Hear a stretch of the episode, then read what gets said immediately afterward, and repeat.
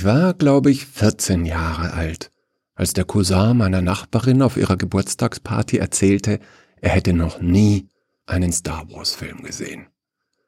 Luke Skywalker, Darth Vader, R2D2, Prinzessin Leia oder Yoda waren ihm unbekannt.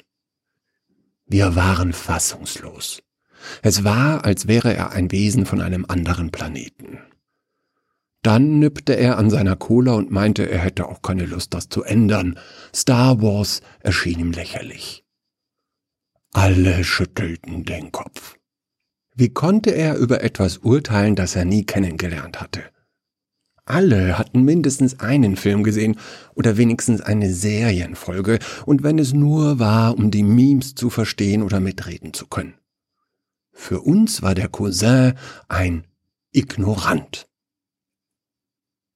Ich vergaß ihn nie. Es ist doch so. Alle versuchten, alles zu machen. Alle machten so viel wie möglich rund um die Uhr das ganze Jahr lang. Es war, als würden wir unsere Leben bis zum Anschlag vollpacken, um nichts zu verpassen. Ich dachte, es wäre ein neuer Ansatz, etwas nicht zu tun. Also schloss ich mich heimlich dem Cousin an. Ich würde auch, wie er, in meinem ganzen Leben keinen Star Wars Film mehr anschauen. Im Moment meines geheimen Schwurs ergriff mich eine neue, unbekannte Erleichterung. Mein nächster Schritt war folgerichtig, überhaupt keine Filme mehr zu schauen. Ich verkündete den Boykott in meinem Freundeskreis und erntete die gleiche Reaktion wie der Cousin meiner Nachbarin. Allgemeines Kopfschütteln und Gelächter. Doch ich war angefüllt mit dieser neuen Freiheit, alle Angriffe tropften an mir ab. Nie wieder musste ich mich über Filme unterhalten, Trailer auf YouTube anschauen, Rezensionen lesen oder mir darüber Gedanken machen, was diese oder jene berühmte Filmperson so trieb. Nein zu sagen befreite mich. Es war mir, als könnte ich schweben, wenn ich das nur wollte. Als mein Boykott zwei Wochen andauerte, nahm das noch niemand ernst. Das ist verständlich. Doch nach einem Jahr änderte sich das langsam. Wenn meine Freundin neue Bekanntschaften schloss, erwähnte sie meinen Boykott gerne. Die Menschen sagten dann, ach, ist das so, oder das ist aber faszinierend, oder ach, ich würde auch so gerne einmal etwas nicht tun. Ich glaube, sie war stolz auf mich. Doch es war ihre Schwester, die den nächsten Schritt tat. Sie verkündete, sie würde fortan das Daten boykottieren. Nichts gegen Sex oder gegen Partnerschaften, sagte sie, aber sie stünde keiner Dating-App mehr zur Verfügung. Sie wirkte erleichtert, als sie das sagte, und ich wusste genau, wie sie sich fühlte. Einmal die Woche trafen wir uns, um gemeinsam etwas nicht zu tun. Ich schaute keinen Film und sie datete niemanden. Es waren entspannte Abende. Ich erinnere mich, als wir das erste Mal formulierten, jede und jeder hat das Recht, nicht zu tun, was sie oder er will. Wir lächelten uns noch etwas unsicher an, aber wir verstanden. Das wurde das Motto unserer Bewegung. Bald stießen andere Freunde und Bekannte zu uns. Da war einer, der das Abspülen boykottierte und sich deswegen mit Einweggeschirr eingedeckt hatte. Eine andere schwor, in ihrem Leben niemals mehr Tee zu trinken. Sie hätte es immer wieder versucht, aber das Erlebnis wäre immer enttäuschend. Wir hatten regelmäßig unsere kleinen Zusammenkünfte, wo wir gemeinsam etwas nicht machten. Sie begannen mit Lachen, denn wir fühlten uns frei und so rebellisch. Sie endeten mit einem tiefen Gefühl der Verbundenheit. Wir waren die wenigen, die in der Lage waren, Nein zu sagen. Es war belastend, in die Welt der Ja-Sager zurückzukehren. Die erste berühmte Person der Bewegung war ein Profischachspieler, der verkündete, er würde niemals mehr eine seiner alten Partien ansehen. Auch wenn sein Trainer darauf bestand, hatte er das Gefühl, er würde durch seine alten Fehler kein besserer, sondern ein schlechterer Spieler. Blitzlichtgewitter, geschockte Journalisten. Er nannte die Bewegung als Inspiration und verlautete, ich habe mich noch nie so frei gefühlt, jeder sollte etwas nicht tun. Von da an explodierten die Treffen. In jeder größeren Stadt fanden Boykottpartys statt und jeden Tag musste ich Interviews geben. Die Verlage belagerten mich, um die Rechte an einem Buch über das Boykottieren zu kaufen. Ich bevorzugte es aber mündlich über die Befreiung zu berichten. Nein, muss man sagen. Natürlich erregten wir Neid und Missgunst. Ein alter weißer Feuilletonschreiber verkündete, er würde das boykottieren, boykottieren, Niemand nahm ihn ernst. Bedrohlicher war, als ein junger Mann das Essen boykottierte und daran verstarb. Der Druck auf die Regierung wuchs, unsere Bewegung verbieten zu lassen. Die Alten forderten, alle müssen alles tun. Doch wir waren bereits viele. Eine ganze Generation hatte gelernt, Nein zu sagen. Junge Menschen verstanden uns instinktiv. Um uns zu regulieren, wurde es gesetzt, den eigenen Boykott staatlich registrieren zu lassen. Ich war beschäftigt mit meinen Reden und Ansprachen und hatte meine eigene Beziehung aus den Augen verloren. Als meine Freundin mir erklärte, sie wolle zukünftig die Liebe boykottieren, war ich von meinen Gefühlen hin und her gerissen. Zum einen war ich stolz, dass sie nun auch ein Teil der Bewegung war, dass auch sie ein befreites Leben würde führen können, dass auch sie in sich die Kraft entdeckt hatte, Nein zu sagen. Neben dem Stolz fühlte ich etwas anderes. Sie sagte, Freundschaft und Sex wären für sie nicht ausgeschlossen, doch erfüllte mich die Vorstellung, ohne ihre Liebe leben zu müssen, mit einer unbekannten Trauer.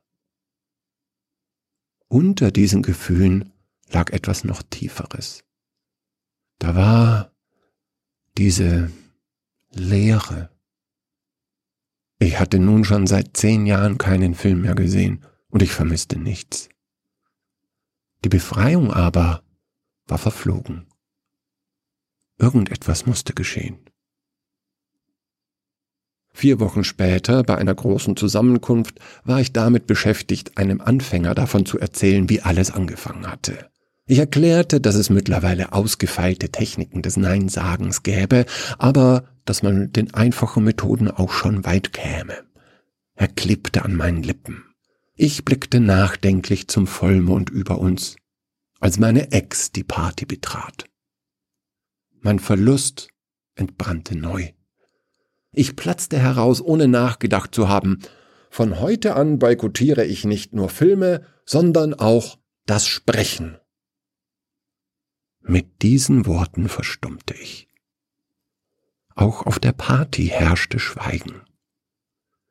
Niemand war bisher darauf gekommen, gleichzeitig zwei verschiedene Dinge zu boykottieren. Diese Idee hatte die gleiche Sprengkraft wie die erste, das war bereits fühlbar in der Stille. Natürlich beantwortete ich keine Fragen. Ich schwebte und genoss schweigend das altbekannte Gefühl der Befreiung. Meine innere Leere war gefüllt mit meinem neuen Boykott. Es funktionierte, man konnte es, man war in der Lage, Nein und Nein zu sagen, so oft man das wollte.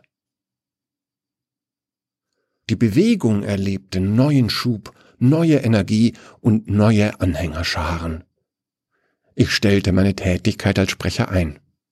Das war eine gute Entscheidung. Der entstehende Raum wurde für die neuen Gesichter benötigt. Dieser zweite Anlauf brachte den Durchbruch und führte letzten Endes zu der Gesellschaft, in der wir nun leben wo jede und jeder frei ist, nicht zu tun, was sie oder er will. Ich blicke auf diesen Weg mit Dankbarkeit zurück. Das liegt nun schon viele Jahre hinter mir. Ich boykottiere viele Dinge, letztens Toastbrot und Toaster. Kein Lebensmittel sollte es nötig haben, von einem Gerät abhängig zu sein, und kein Gerät sollte nur der Zubereitung eines einzigen Lebensmittels dienen. Meine Frau boykottiert noch mehr als ich. Sie gehört zu der Generation, die mit dem Nein groß geworden ist, und sie lebt ihr Leben mit Würde und Leichtigkeit.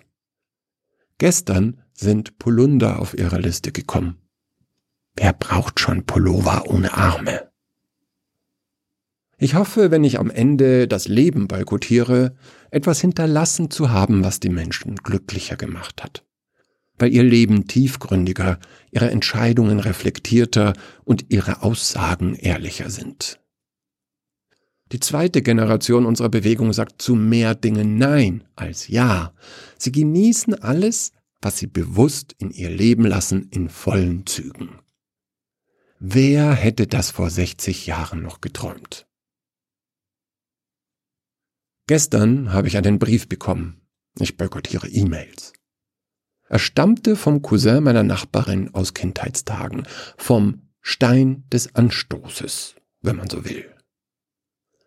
Er schrieb, dass er seit fünf Jahren im Biotop Darwin II lebe, als einer von nur 12.000 Menschen, die bereits auf unserem Nachbarplaneten Mars wohnten. Er hat es zu den Sternen geschafft ist ihm das trotz seines Star Wars Boykotts gelungen. Oder aber deswegen. Naja, eigentlich stelle ich mir solche Fragen nicht. Das ist mir nur eingefallen, während ich diese Zeilen tippte. Zum Abschluss möchte ich sagen, ja, ich bin glücklich. Meistens sitze ich auf der Bank vor dem Haus und schweige. Wenn es geht, blicke ich dabei auf den Mond. Jeden Tag genieße ich alle Dinge, die ich nicht mache.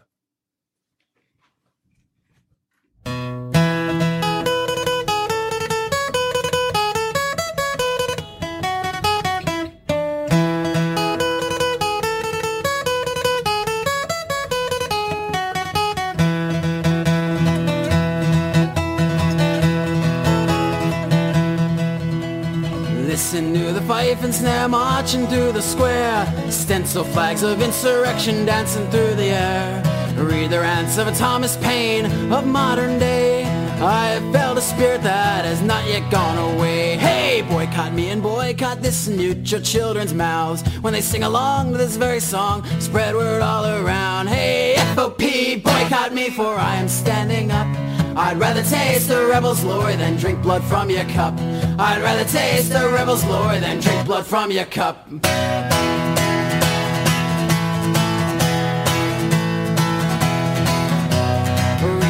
to those in jail and those who rode the rails. Then laid down on the roads we paved with the crumbs we used for trails. I discredit all the rogues, liberties cracked within the bells. The demons in your heavens and the angels in your hells. Hey, boycott me and boycott this and mute your children's mouths. When they sing along to this very song, spread word all around. Hey, FOP, boycott me for I am standing up.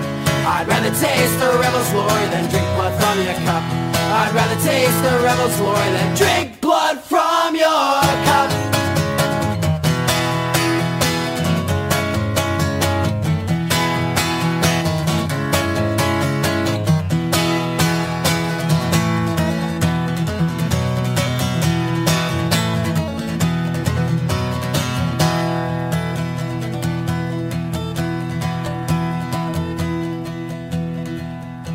The scorn few of today are the heroes of tomorrow. They'll be a holiday, times of regret and sorrow. And when they're pressed on stamps, we'll hope they're not forgotten. So let's go down in history, blacklisted and boycotting. Hey, boycott me and boycott this, mute your children's mouths. When they sing along to this very song, spread word all around. Hey, FOP, boycott me for I am standing up.